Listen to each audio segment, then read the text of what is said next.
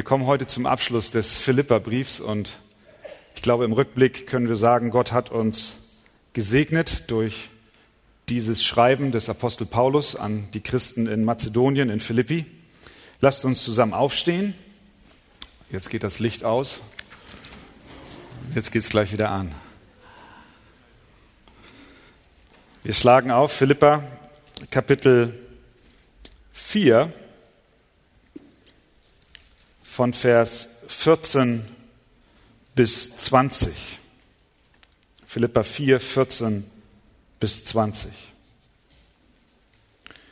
Doch habt ihr recht gehandelt, dass ihr Anteil nahmt an meiner Bedrängnis.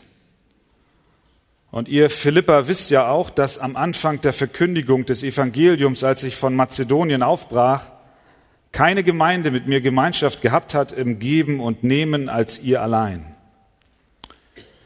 Denn auch nach Thessalonich habt ihr mir einmal und sogar zweimal etwas zur Deckung meiner Bedürfnisse gesandt. Nicht, dass ich nach der Gabe verlange, sondern ich verlange danach, dass die Frucht reichlich ausfalle auf eurer Rechnung. Ich habe alles und habe Überfluss. Ich bin völlig versorgt, seitdem ich von Epaphroditus eure Gabe empfangen habe, einen lieblichen Wohlgeruch, ein angenehmes Opfer, Gott wohlgefällig. Mein Gott aber wird allen euren Mangel ausfüllen nach seinem Reichtum in Herrlichkeit in Christus Jesus. Unserem Gott und Vater aber sei die Ehre von Ewigkeit zu Ewigkeit. Amen. Ihr dürft euch setzen. Zum Abschluss seines Briefes dankt Paulus den Philippern für die finanzielle Unterstützung, die sie ihm haben zukommen lassen. Der Apostel war in Rom in Gefangenschaft und er war angewiesen auf Gaben, um seinen Unterhalt zu bestreiten. Die Philipper haben ihn einige Jahre unterstützt, aber es gab eine Pause in der Unterstützung, weil sie selber nicht mehr in der Lage waren, dies fortzusetzen. Deswegen schreibt er in Vers 10, ich habe mich aber sehr gefreut im Herrn, dass ihr euch wieder so weit erholt habt, um für mich sorgen zu können. Er drückt seine Dankbarkeit dafür aus, dass die Gaben, die finanzielle Unterstützung seitens der Philipper ihn wieder erreichen. Obwohl er lange Zeit, und einige gehen davon aus, dass es sogar Jahre waren, keine Gaben der Philipper bekommen hatte, war er dennoch zufrieden. Das wird deutlich aus den Versen, die dann nach Vers 10 folgen. Er sagt dort in Vers 11, ich habe nämlich gelernt, mit der Lage zufrieden zu sein, in der ich mich befinde.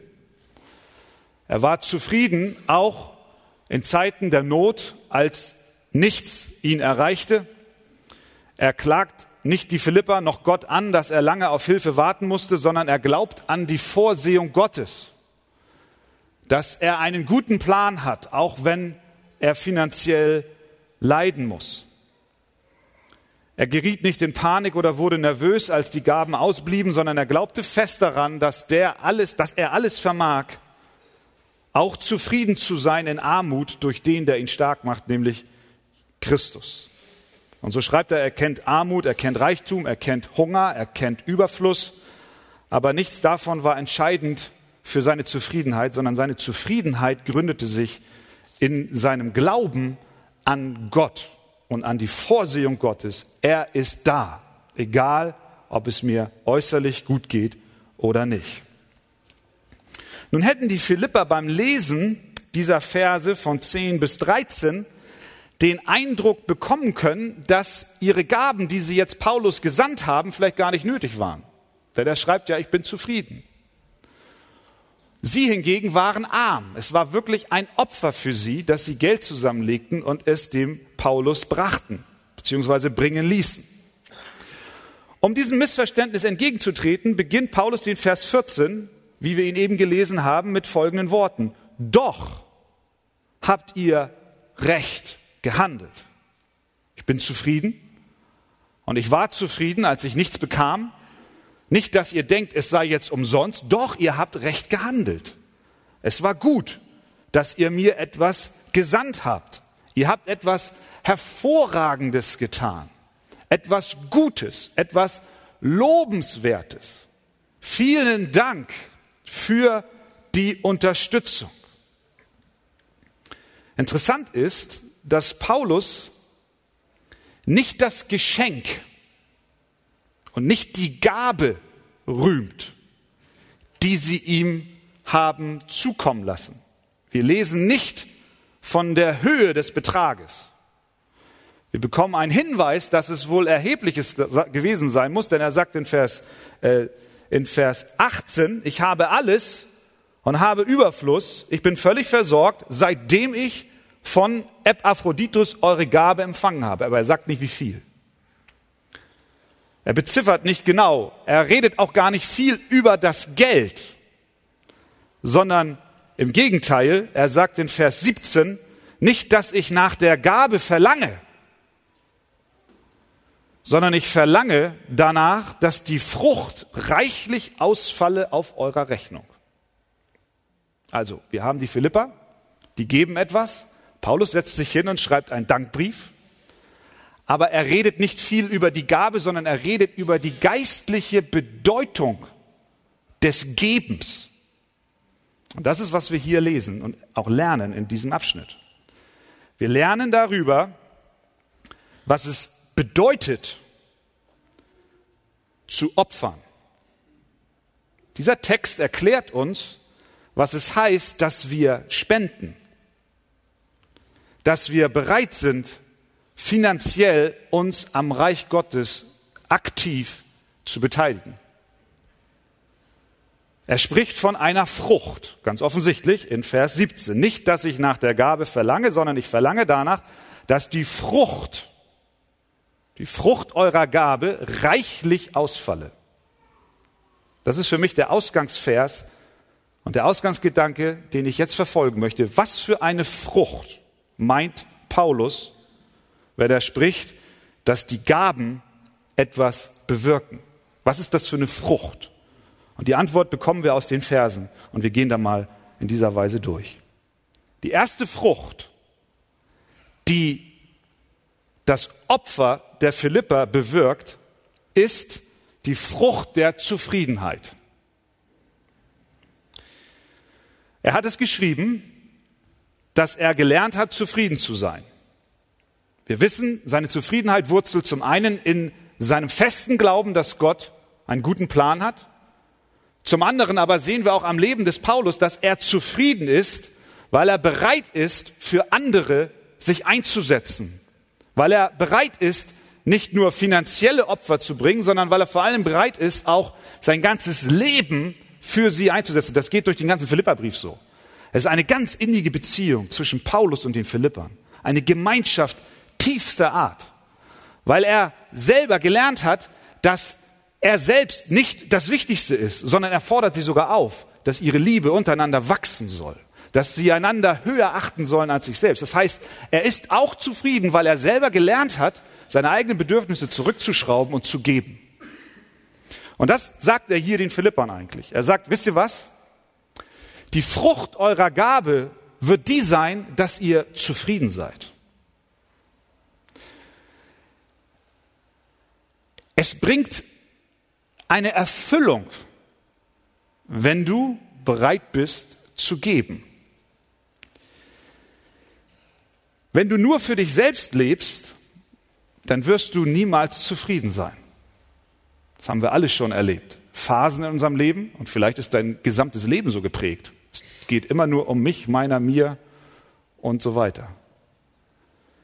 Wir sind unzufrieden, wenn wir unsere Vorstellungen zum Maßstab aller Dinge machen und werden diese Vorstellungen nicht erfüllt, dann hängen wir durch. Du kannst selber einsetzen, auf welchen Gebieten in deinem Leben du unzufrieden bist. Überleg mal, ob es vielleicht auch damit zusammenhängt, dass du zuallererst immer nur an dich denkst. Du bist unzufrieden mit deiner Frau. Warum? Weil sie nicht so ist, wie du es dir vorstellst. Ich kann auch sagen, du bist unzufrieden mit deinem Mann, weil er nicht so ist, wie du ihn dir wünschst. Du bist unzufrieden mit deinem Gehalt, weil es nicht so ist, wie du es dir wünschst. Du bist unzufrieden mit deinen Kindern, weil sie nicht spuren, so wie du willst. Wenn wir unsere eigenen Vorstellungen zum Maßstab machen und uns nur um uns selber drehen, werden wir unzufrieden. Und das ist, was auch in Bezug auf das Geben so ist. Zufriedene Menschen fordern nicht, sondern sie sind bereit zu geben. Mit anderen Worten, eine, eine Frucht des freudigen Gebens ist tiefe Zufriedenheit, weil du damit ausdrückst, es geht nicht um dich. Und das sagt Paulus hier. Nicht, dass ich nach der Gabe verlange. Ich verlange nicht nach Geld, sondern ich verlange danach, dass die Frucht reichlich ausfällt auf eure Rechnung. Selbst in dem Entgegennehmen einer Gabe war er darauf aus, dass dieses Entgegennehmen ein Segen bringt für die, die es ihm gegeben haben. Er wünscht sich, dass die Philipper zufrieden sind, dass sie sich freuen. Und das tun sie und das werden sie tun, wenn sie weiterhin bereit sind, auch zu geben und zu opfern. Die zweite Frucht des Gebens finden wir in Vers 14. Er schreibt dort, doch habt ihr recht gehandelt, dass ihr Anteil nahmt an meiner Bedrängnis. Paulus empfindet die Gabe der Philippa als ein Trost in seinem Leid. Er sagt, durch euer Opfer habt ihr mit mir gelitten. Ihr habt Anteil an meinem Schmerzen genommen, an meinem Druck, der auf mir lastete, an meiner Drangsal, an meiner Betrübnis, an meinen Fesseln, an meinem Gefängnis. Ihr habt, indem ihr mir finanzielle Gaben gesandt habt durch Epaphroditus, Anteil genommen an meiner Bedrängnis. Das heißt, er sagt eigentlich, ich sehe eure Gabe nicht zuerst als ein Geschenk finanzieller Art, sondern ich sehe darin euer Herz. Sehen wir. Er bekommt eine Gabe und er empfindet es als Ermutigung. Es ist eine, eine geistliche Dimension dahinter. Das Geben ist ein geistlicher Vorgang. Das ist ganz interessant. Und zwar ein Vorgang, der die Gläubigen in ihrer Mission und ihrem Auftrag verbindet. Ihr nehmt Anteil an meiner Bedrängnis, indem ihr gebt. Er sagt, euer Herz schlägt für dasselbe Anliegen, wie auch mein Herz schlägt. Ihr ermutigt mich in meiner Einsamkeit. Wir sind Partner in der Mission, Partner am Evangelium. Es ist etwas anderes, als wenn wir uns hinsetzen und sagen, okay, ich weiß aus der Bibel, dass alles, was ich habe, nicht meins ist. Und die Bibel sagt, ich soll es dem Herrn opfern. Also setze ich mich hin und schreibe einen Scheck, tätige eine Überweisung, entlaste mein Gewissen und denke, ich habe alles getan, was an mir liegt. Und nun lass mal die Kirche, lass mal den Paulus machen. Das ist nicht das Herz, was hier gemeint ist. Sondern Paulus sieht in der Gabe der Philippa, dass sie gemeinsam mit ihm ein Anliegen haben, dass sie gemeinsam an einer Arbeit wirken. Die Philippa waren nicht nur Finanzierer seiner Arbeit, sondern sie teilten das Joch mit ihm. Sie drückten damit aus, Paulus, wir sind mit dir. Du bist nicht allein. Wir stehen gemeinsam an einer großen Aufgabe. Unsere Gaben und Spenden sollen nicht unser Gewissen beruhigen, sondern sie drücken aus, dass wir zusammenstehen, gemeinsam die Lasten tragen und die Mission, die Verbreitung des Evangeliums voranbringen. Bestand eine tiefe Beziehung zwischen den Philippern und Paulus, die gekennzeichnet war vom Geben und Nehmen. Er unterhielt keine Ein-Mann-Mission. Und er wusste stattdessen, dass er die Last des Dienstes nicht alleine tragen musste und auch nicht alleine tragen konnte. Die Philipper andererseits beneideten Paulus nicht wegen seiner Stellung oder Gaben, sondern sie hatten Gemeinschaft mit ihm, wie er sagt in Vers 15, Gemeinschaft mit ihm im Geben und Nehmen. Ihr Philippa wisst ja auch, dass am Anfang der Verkündigung des Evangeliums, als ich von Mazedonien aufbrach, keine Gemeinde mit mir Gemeinschaft gehabt hat im Geben und Nehmen. Erkennen wir, dass unser Opfer mehr ist, als einfach nur unser Gewissen zu beruhigen, unsere Pflicht zu erfüllen, sondern unser Opfer in die Gemeinde hinein, in das Reich Gottes hinein, ist Ausdruck, dass wir gemeinsam stehen, gemeinsam für etwas kämpfen und die Lasten zusammentragen. Siehst du deine christliche Haushalterschaft insbesondere hinsichtlich deines Geldes als eine Partnerschaft und Gemeinschaft an? Das ist die herausfordernde Frage die dieser Text uns stellt heute Morgen? Oder siehst du sie als eine Einbahnstraßenbeziehung an, nach dem Motto, ich gebe und die Gemeinde bekommt? Macht ihr mal, ich kümmere mich um meinen Kram und mein Gewissen ist entlastet. Ich weiß, dass das auf die wenigsten von uns zutrifft, sondern ich bin dankbar, dass nicht nur mit den Gaben eine gemeinschaftliche Verantwortung ausgedrückt wird eurerseits, sondern dass ihr auch mit Gebeten hinter der Gemeindearbeit steht. Aber dennoch müssen wir uns die Frage stellen, aus welchem Herzen geben wir unsere Gaben in das Reich Gottes hinein? Die Gabe ist also Ausdruck der Gemeinschaft. Die Frucht der Gabe ist innige Gemeinschaft. Drittens, die Frucht des Gebens sind geistliche Segnungen.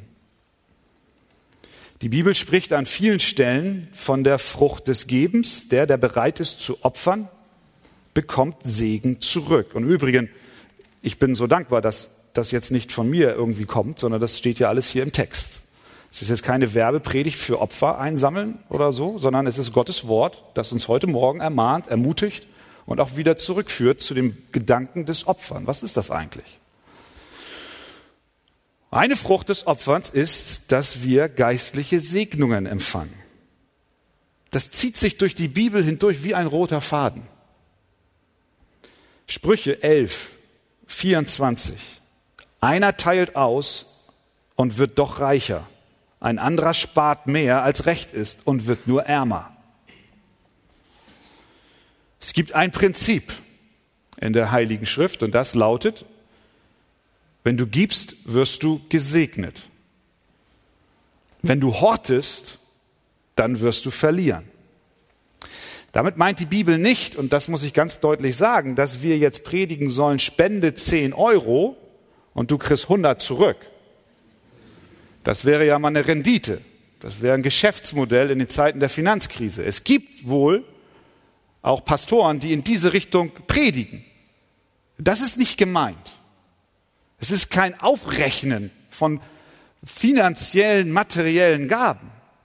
Aber es ist ein Prinzip, was dahinter steckt, dass Geben seliger ist als Nehmen.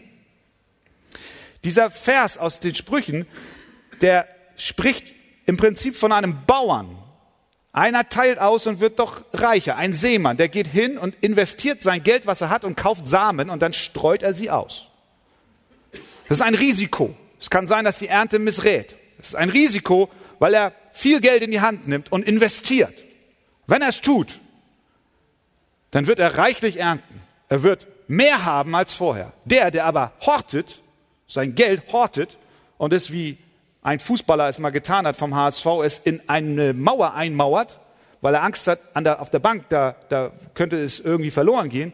Und nach drei Jahren, als er dann den Verein wechselte, da hat er die Wand aufgebrochen und dann waren die 100.000 Mark vergammelt.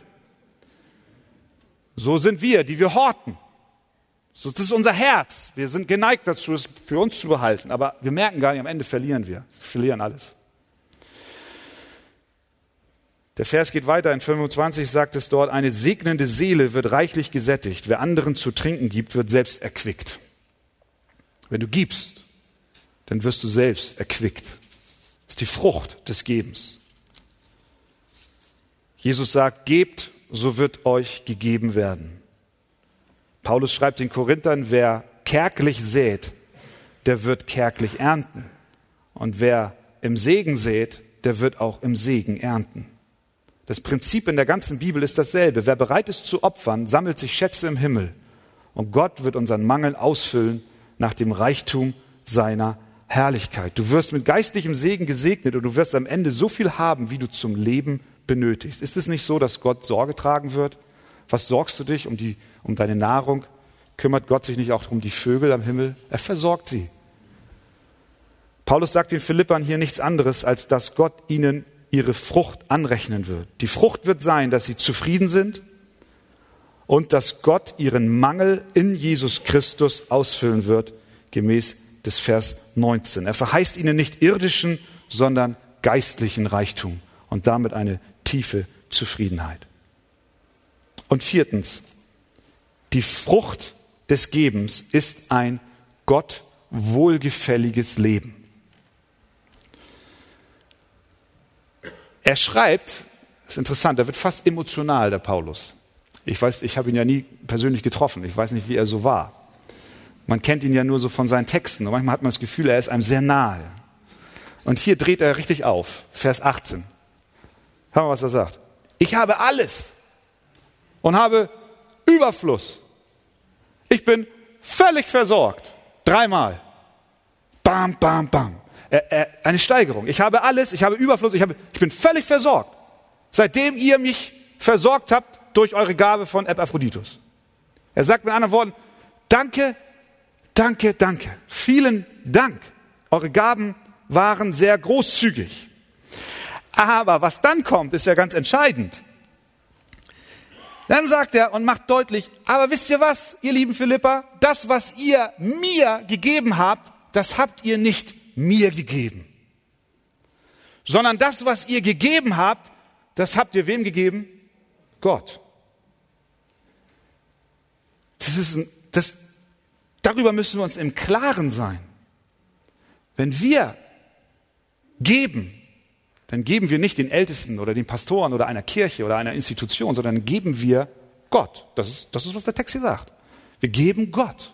Unsere Gaben sind für Gott. Das habt ihr nicht mir, sondern Gott gegeben. Woran erkennen wir das? An dem zweiten Teil des Verses 18. Denn eure Gaben habe ich empfangen, einen lieblichen Wohlgeruch, ein angenehmes Opfer, Gott wohlgefällig. Die Frucht des Gebens ist ein Gott wohlgefälliges Leben. Es gefällt Gott. Das ist was wir hieraus entnehmen können. Die Frucht eurer Gabe, ihr lieben Philippa, ist, dass Gott mit euch und eurem Opfer zufrieden ist. Wir geben nicht der Kirche, sondern Gott. Er benutzt hier die Sprache der Opferzeremonien im Alten Testament. Er sagt, es ist ein lieblicher Wohlgeruch, ein angenehmes Opfer. Gott wohlgefällig. Ihr habt schon mitbekommen, dass wir manchmal, wenn wir Opfer sammeln am Sonntagmorgen, wir die Formulierung benutzen, auch das Opfern, das Zusammenlegen von Gaben, von Geld, von Finanzen ist Anbetung. Habt ihr gehört? Da kann man sich fragen, wie kommt ihr darauf, dass das Anbetung ist? Ich denke, Lobpreislieder singen ist Anbetung. Aber was hat, was hat das Opfern mit, mit Anbetung zu tun? Das ist die Antwort hier. Paulus schlägt den Bogen zum Alten Testament und er erklärt, dass die Gabe der Philippa gleich zu bewerten ist, genauso zu bewerten ist wie das Opfern im Alten Testament. Was war im Alten Testament los? Die Menschen haben geopfert, um Gott anzubeten, um ihm wohlgefällig zu leben, um ihm auch Anbetung darzubringen. Und dazu gab es auch die sogenannten Brandopfer. Und das war ein Wohlgeruch, wir können fast sagen, in der Nase Gottes. Er, er hat es gerochen es war, es war ein Symbol, es war etwas, was angenehm war vor ihm. Noah zum Beispiel, der ging los und hat nach der Flut ein Opfer gegeben und Gott hat es wohlgefallen. Und der Herr roch den wohlgefälligen Geruch. Und dann sprach er in seinem Herzen, das will ich nicht nochmal machen mit der Flut. Das soll man nicht nochmal geschehen. Ich mache einen Bogen an den Himmel. Er wurde, es gefiel ihm. Und wir können Stellen en masse aufzählen, in denen dieses Brandopfer auch erklärt wird. Es gibt eine Vielzahl von Stellen, aus denen hervorgeht, dass Gott sagt, ich möchte ein Opfer, das ein Wohlgeruch ist, das ihr mir gebt aus eurem Herzen, dass es nicht nur eine äußere Anbetungsform ist, sondern ihr sollt mir opfern mit ganzem Herzen. Und ich möchte, dass ihr mich anbetet. Und Paulus erklärt hier, dass genau das geschehen ist mit den Philippern. Eure Gabe, ihr lieben Philipper, ist ein Wohlgeruch vor Gott. Es ist ein lieblicher Geruch. Es ist ein angenehmes Opfer. Das heißt, die Frucht deines Opfers ist, dass du Gott wohlgefällig lebst. Und was gibt es Schöneres, als dass wir auch mit unseren Gaben Gott gefallen? Und zum Schluss sagt er, ihr lieben Philippa, ihr habt ja nicht aus Überfluss gegeben, sondern es war für euch wirklich ein Opfer. Ihr seid nach wie vor arm, ihr habt nicht viel und es hat euch viel gekostet. Aber Gott wird es euch reichlich vergelten. Vers 19. Mein Gott aber wird allen euren Mangel ausfüllen nach seinem Reichtum in Herrlichkeit in Christus Jesus. Wie konnte Paulus das sagen? Weil er es selber erlebt hat. Er saß in Gefangenschaft und er hatte nichts. Aber er wusste, Gott wird all seinen Mangel ausfüllen. Und da geht es im Wesentlichen um die geistlichen Segnungen. Hat er uns mit seinem Sohn nicht alles gegeben? Alles hat er dir gegeben. Und er wird dafür Sorge tragen, dass auch das Opfer, was du bringst, sei es finanziell, sei es auch deine Zeit, sei es dein Einsatz, sei es dein Gebet für die Gemeinde, egal was du investierst, Gott wird dich nicht mangeln lassen, sondern er wird deinen Mangel ausfüllen. Und so hat er es mit den Philippern getan und so wird er es auch mit uns tun. Die Gaben bringen Frucht. Möge der Herr es auch in unserem Leben schenken. Amen. Amen. Ihr Lieben, wollt ihr noch mal aufstehen?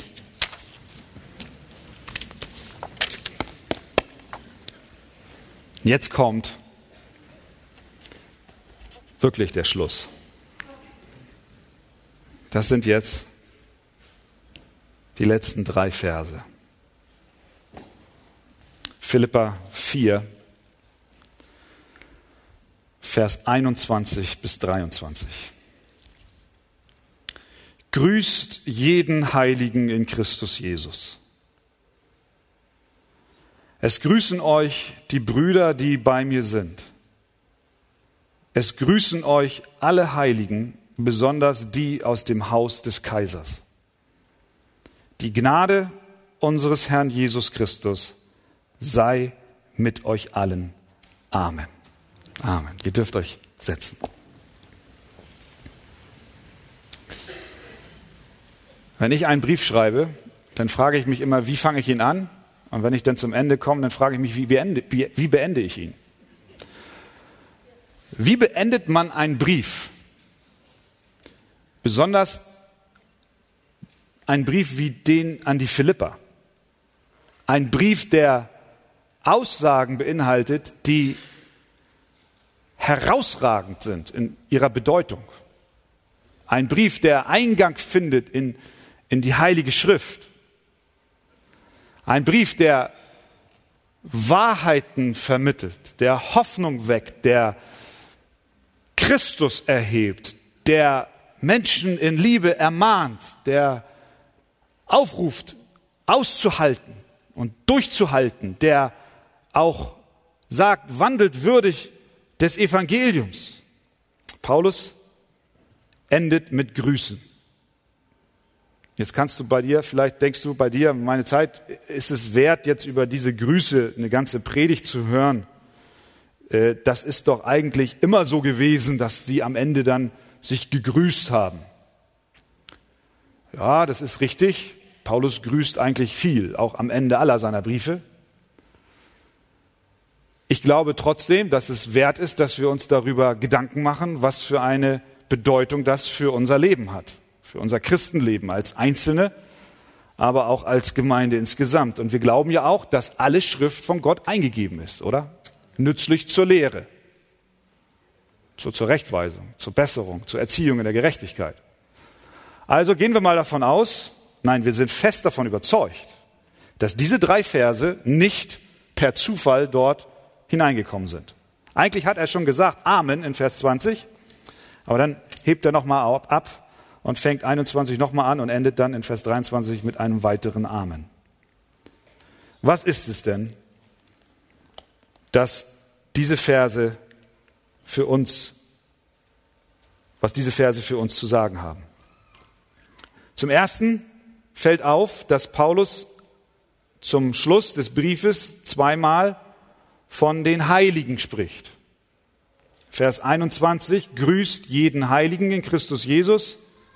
Vers 22, es grüßen euch alle Heiligen, besonders die aus dem Haus des Kaisers. Er endet mit denselben Worten und Begriffen, die er schon zu Beginn verwendet hat. Denn er fängt an und sagt, Paulus und Timotheus, Knecht Jesu Christi, an alle Heiligen in Christus Jesus. Und nun kommt er wieder mit den Heiligen am Ende. Was ist denn das, ein Heiliger? Da herrscht häufig Verwirrung. Heilige, glauben wir, sind Menschen, die vielleicht von der katholischen Kirche heilig gesprochen wurden, die, an die gedacht wird in Form von äh, Verneigungen vor Gräbern, in denen man Kerzen anzündet. Man geht auch in ihr Leben zurück und studiert ihre Tugenden und ihre guten Taten. Und alles in allem sind das ganz besonders herausragende Menschen, die von irgendjemanden als Heilige erklärt wurden. Die meisten von uns, wenn nicht alle, würden sich in diesem Sinn selbst nicht als Heilige bezeichnen. Dennoch benutzt Paulus diesen Begriff mehr als 60 Mal in seinen Briefen. Er spricht von den Heiligen.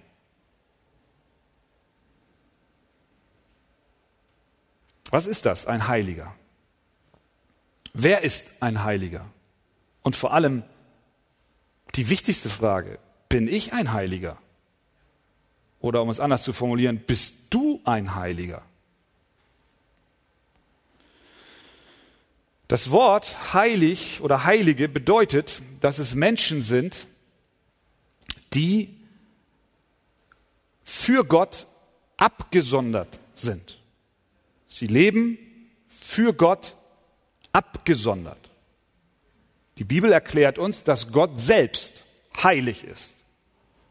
Er ist heilig, heilig, heilig. Auch Gott ist abgesondert. Er ist anders als wir Menschen. Nicht nur von seinem, von seinem, von seinem Wesen her, sondern auch von seiner Beziehung zur Sünde. Er ist heilig, das heißt, in ihm ist keine Sünde und vor ihm kann keine Sünde bestehen. Er ist in dieser Hinsicht komplett anders als wir Menschen. Er ist von der Sünde getrennt und abgesondert. Gott wird durch seine Heiligkeit sogar definiert. Das ist sein Wesen ist heilig. Aber was ist dann ein Heiliger? Ein Heiliger ist jemand, der auch von der Sünde abgesondert wurde um für Gottes Absichten und Ziele zu leben.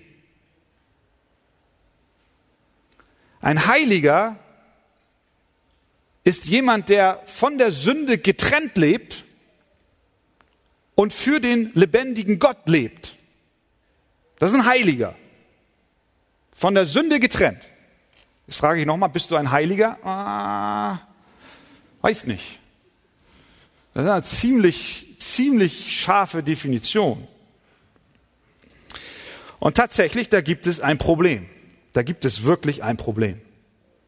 Wie kann Paulus die Philippa Heilige nennen? wenn er sie zugleich ermahnt, ihre Streitereien abzulegen. Haben wir doch gelesen.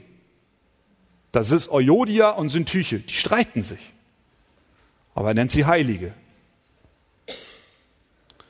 Wie kann er die Christen in Korinth heilig nennen, wenn sie doch offensichtlich die größten aller Sünder sind?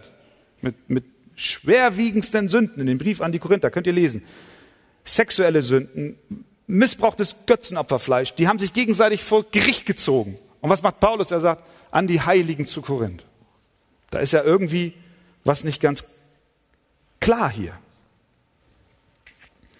Die Antwort, und er selbst übrigens bezeichnet sich in seinen Briefen, und das, je weiter er zum Ende seines Lebens kommt, immer deutlicher mit dem, dass er ein Sünder ist, sogar der größte unter ihnen. Die Antwort liegt in einem kleinen Zusatz. Paulus schreibt, das müssen wir sehen, Vers, Vers 1 und auch jetzt in, hinten in Vers 21 äh, und in Vers 21, er sagt, an alle Heiligen in Christus Jesus. Und zum Ende sagt er, grüßt jeden Heiligen in Christus Jesus. Diesen, Ab, diesen Zusatz in Christus benutzt er immer wieder. Nicht nur hier bezüglich der Heiligkeit, sondern auch in vielen anderen Facetten und Bereichen seines Lebens. Er sagt immer wieder in Christus. In Christus sind wiedergeborene Menschen heilig. In Christus sind wiedergeborene Menschen heilig. In Christus sind sie von der Sünde getrennt. In Christus ist nichts an Flecken auf ihn. Sonst könnten wir vor Gott nicht bestehen. Wir können nur in Christus vor Gott treten. Weil Gott, wie wir gesagt haben, vor sich keine Sünde akzeptiert. Und das kann nur in Christus geschehen. Das heißt, in Christus bist du, wenn du denn an Jesus Christus glaubst, ein Heiliger. Aber in dir selbst bist du ein Sünder bist du ein Sünder. Und das nicht nur bevor du dich bekehrt hast, sondern auch während deines Christenlebens. Und da haben wir diese Spannung, die wir an vielen Stellen der Bibel immer wieder vortreffen. Es gibt Wahrheiten, die müssen wir parallel stehen lassen. Und so auch mit dieser Wahrheit. Wir sind Heilige und Sünder. Und das zur gleichen Zeit. Wir sind Heilige und Sünder. Und beides müssen wir stehen lassen. Wir sind in Christus.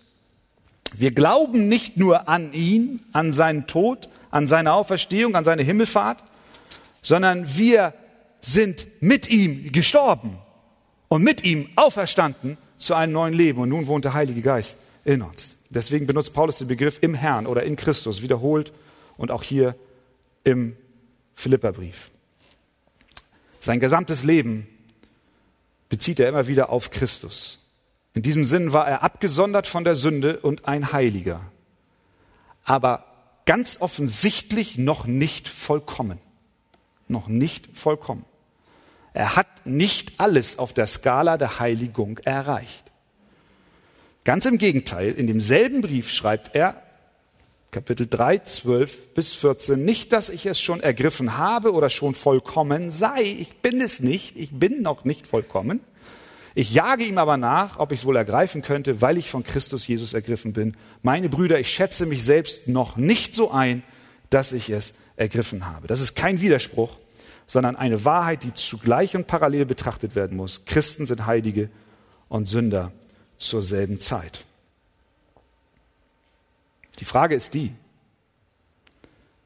lebst du ein Leben mit Christus? Oder hast du dir diese Frage überhaupt noch nicht gestellt? dann muss ich dir sagen, mit der Heiligkeit sieht es dann nicht so gut aus. Besser ist, du kannst sagen, ja, ich glaube an Jesus Christus. Ich glaube daran, dass er auf diese Welt kam, um für meine Sünden zu sterben. Und dass er meine Schuld auf sich nahm und er hat bezahlt für mich. Und nun hat er seine Gerechtigkeit, die er erworben hat, die hat er mir angezogen, zugerechnet. Und in diesem Christus bin ich heilig und darf vor Gott, dem Vater, bestehen. Und ohne Jesus habe ich keinen Zugang zum Vater. Wenn du sagen kannst, ja, das glaube ich, dann ist die Frage beantwortet, ja, du bist heilig. Du bist ein Heiliger, ohne dass ich eine Kerze an deinem Grab anzünde. Denn das ist nicht entscheidend. Sondern die Frage ist, wie stehst du zu Jesus Christus? Aber vergiss nicht, zur gleichen Zeit wirst du dein ganzes Leben über ein Sünder bleiben. Deswegen brauchen wir täglich das Evangelium von Jesus Christus. Wir werden sonst überheblich und selbstgerecht, wenn wir meinen, wir sind am Ziel. Sondern wir brauchen täglich die Vergebung Jesu Christi. Beides ist wahr. Wir sind Heilige und Sünder zugleich. Dann grüßt Paulus. Was sagt er? Grüßt jeden Heiligen. Vers 21 grüßt jeden Heiligen in Christus Jesus. Interessanterweise sagt er nicht, ich grüße euch alle. Er sagt auch nicht, grüßt die ganze Versammlung von mir. Sondern er sagt, grüßt jeden Heiligen. Der Apostel möchte explizit, dass jeder von dem Brief hört und den Gruß des Apostels persönlich in Empfang nimmt. Ich habe darüber nachgedacht. Wenn der Paulus an die Ältesten der Arche geschrieben hätte und er hätte reingeschrieben, grüßt jeden Heiligen, dann wären wir als Älteste, hätten wir uns hingesetzt, hätten den Brief gelesen und dann wären wir ausgeschwärmt am Ende des Gottesdienstes. Und dann wäre jemand zu Falk gekommen, hätte ihm die Hand gereicht, hätte gesagt, Falk, der Apostel Paulus lässt dich persönlich grüßen. Ein anderer wäre zu Sibylle gegangen, hätte gesagt, Sibylle, schönen Gruß vom Apostel Paulus. Jeden Heiligen sollen sie grüßen. Spricht sehr viel über sein Herz, oder? Ist das nicht so? Zum Ende, es wird, es wird immer, die Verbindung wird immer, immer enger, immer herzlicher. Grüßt mir jeden Heiligen. Vergesst nicht einen, denn sie sind doch meine Freude und meine Krone, wie er es zuvor geschrieben hat. Die Gemeinschaft der Heiligen untereinander ist sehr, sehr innig. Das wird auch durch die weiteren Grüße deutlich. Dann sagt er nicht nur, dass er jeden Heiligen grüßt, sondern dann sagt er auch die Brüder, die bei ihm sind, die grüßen auch. Und dann sagt er auch noch, es grüßen euch alle Heiligen, das heißt alle, die da sonst noch in Rom sind. Er persönlich, die, die bei ihm sind, alle Heiligen in Rom, Grüße an die Heiligen in Philippi. Ob sie sich nun kannten oder nicht, sie fühlten eine tiefe Verbindung trotz großer geografischer Distanz. Ich glaube nicht, dass Paulus hier pro forma einen Gruß geschrieben hat, den man so schreibt, weil man so schreibt, sondern ich glaube, damit drückt er von Herzen aus, was er empfindet, nämlich eine Gemeinschaft mit den Gläubigen über die großen Entfernungen hinweg. Was heißt das für dich? Du kannst und du sollst dein Leben als Christ nicht in Isolation zu anderen Heiligen führen. Das sollst du nicht tun.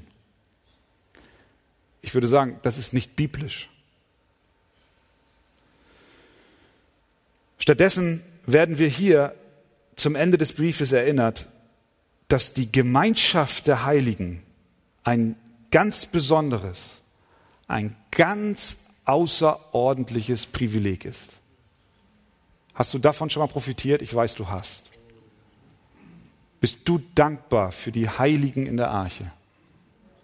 Bist du dankbar für die Heiligen, die wir ausgesandt haben aufs Missionsfeld? Grüßt du sie in deinen Gebeten und sagst, wir sind verbunden, wir tragen die Lasten miteinander. Wir haben eine Mission, wir sind eine Familie, wir sind Kinder Gottes, Blut erkauft von Jesus Christus. Wir sind ein Volk, das Volk Gottes. Es gibt nichts Größeres, keine innigere Verbindung als diese.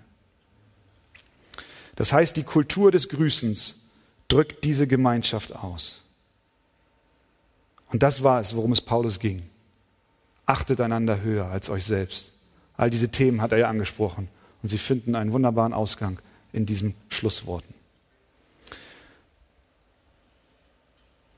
Das Zweite, was wir sehen, ist, dass Paulus sie erinnert an die Kraft des Evangeliums. Es grüßen euch alle Heiligen, Vers 22, besonders die aus dem Haus des Kaisers. Am Ende wird deutlich, dass das Evangelium triumphiert. Bis zum Schluss Bis zum Schluss wartet Paulus damit, ihnen diese Nachricht zu übermitteln, dass da Heilige im Haus des Kaisers sind. Zuvor schreibt er ihnen, dass sie sich keine Sorgen machen sollen. Sie beten für ihn, sie denken an ihn, sie senden ihm Gaben und sie haben eine Angst und eine Sorge, dass mit der Gefangennahme des Paulus die Mission erstickt. Wenn der große Apostel nicht mehr da ist, sondern in Ketten liegt, dann ist alles vorbei. Das war ihre Sorge. Und Paulus erinnert sie in Kapitel 1, wir haben darüber gesprochen, dass das, was mit ihm geschehen ist, zur Förderung des Evangeliums gedient hat. Und er macht dort deutlich, dass die Fesseln dazu geführt haben, dass er in der Lage war, den Wachposten täglich das Evangelium zu predigen und dass das Evangelium von Jesus Christus in der ganzen kaiserlichen Kaserne bekannt wurde. Aber zum Schluss, da sagt er was. Nicht nur, dass das Evangelium bekannt wurde, sondern es hat nicht einmal Stopp gemacht vor dem Haus des Kaisers. Und nicht nur, dass es hineinkam und sie es hörten, sondern es gab dort Heilige. Heilige im Hause des Kaisers. Kaiser Nero, der Wahnsinnige, der Verrückte, der Bestialische, der Mörderische, der alles, was in seiner Macht stand, auf den Plan rief, um diese Christen zu verhindern, konnte nichts tun und das Evangelium von seinem Haushalt fernhalten. Dieser kleine Satz sagt einfach, Philippa, am Ende siegt das Evangelium. Amen. Es siegt. Es ist keine Macht da. Es gibt Geschichtsschreiber, die sagen, dass die Frau des Neros sich wohl bekehrt haben sollte. Ich weiß es nicht.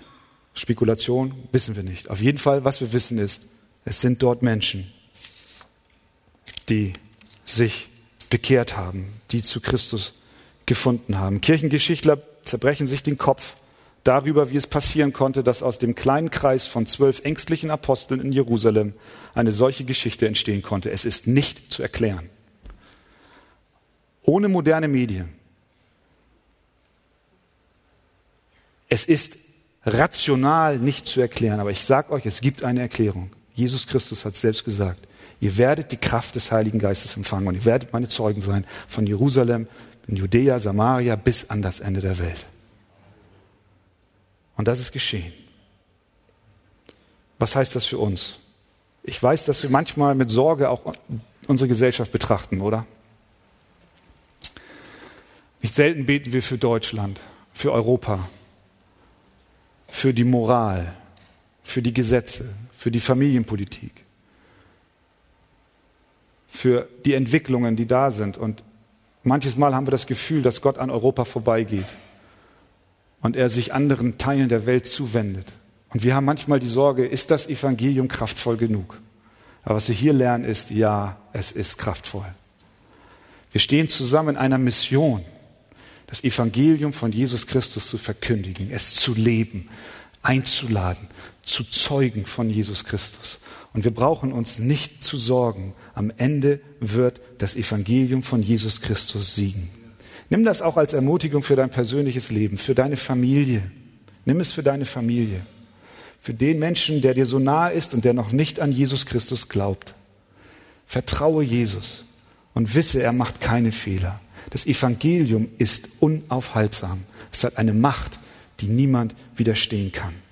Gott ist in der Lage, an den dunkelsten Orten dieser Welt Sünder zu sich zu ziehen und seine Gemeinde zu bauen. Deswegen lasst uns wie die Philippa voller Zuversicht und Hoffnung beten und arbeiten, denn Gott kann jeden Menschen an allen Orten zu allen Zeiten retten und verändern. Amen. Zum Schluss der Segen. Die Gnade unseres Herrn Jesus Christus sei mit euch allen. Amen. Nun haben die Philipper das alles gelesen, sind bewegt, ermutigt, schauen voller Zuversicht in die Zukunft, haben auch einige Aufgaben ins Stammbuch geschrieben bekommen. Und sie fragen sich, wie um alles in der Welt soll ich das bewältigen? Wie kann ich leben würdig des Evangeliums? Wie kann ich es schaffen, dass ich meinen Bruder und meine Schwester höher achte als mich selbst? Wie kann ich ein Leben in Demut führen? Wie kann ich mein Leben ausrichten nach dem Vorbild Jesus Christus, der alles verließ und sich selbst erniedrigte und gehorsam wurde bis zum Tod, ja zum Tod am Kreuz? Wie kann ich diese Freude in meinem Leben haben, die Paulus hier ausdrückt? Diese Zufriedenheit in Armut und Reichtum, in Überfluss und in Mangel. Wie geht das? Die Gnade unseres Herrn Jesus Christus. Die kommt zu dir im Lesen des Wortes Gottes. Die Gnade kommt zu dir, wenn du sein Wort betrachtest. Und das spürst du gerade jetzt. Du spürst, wie seine Gnade dein Herz verändert, dir hilft, ihm ähnlicher zu werden.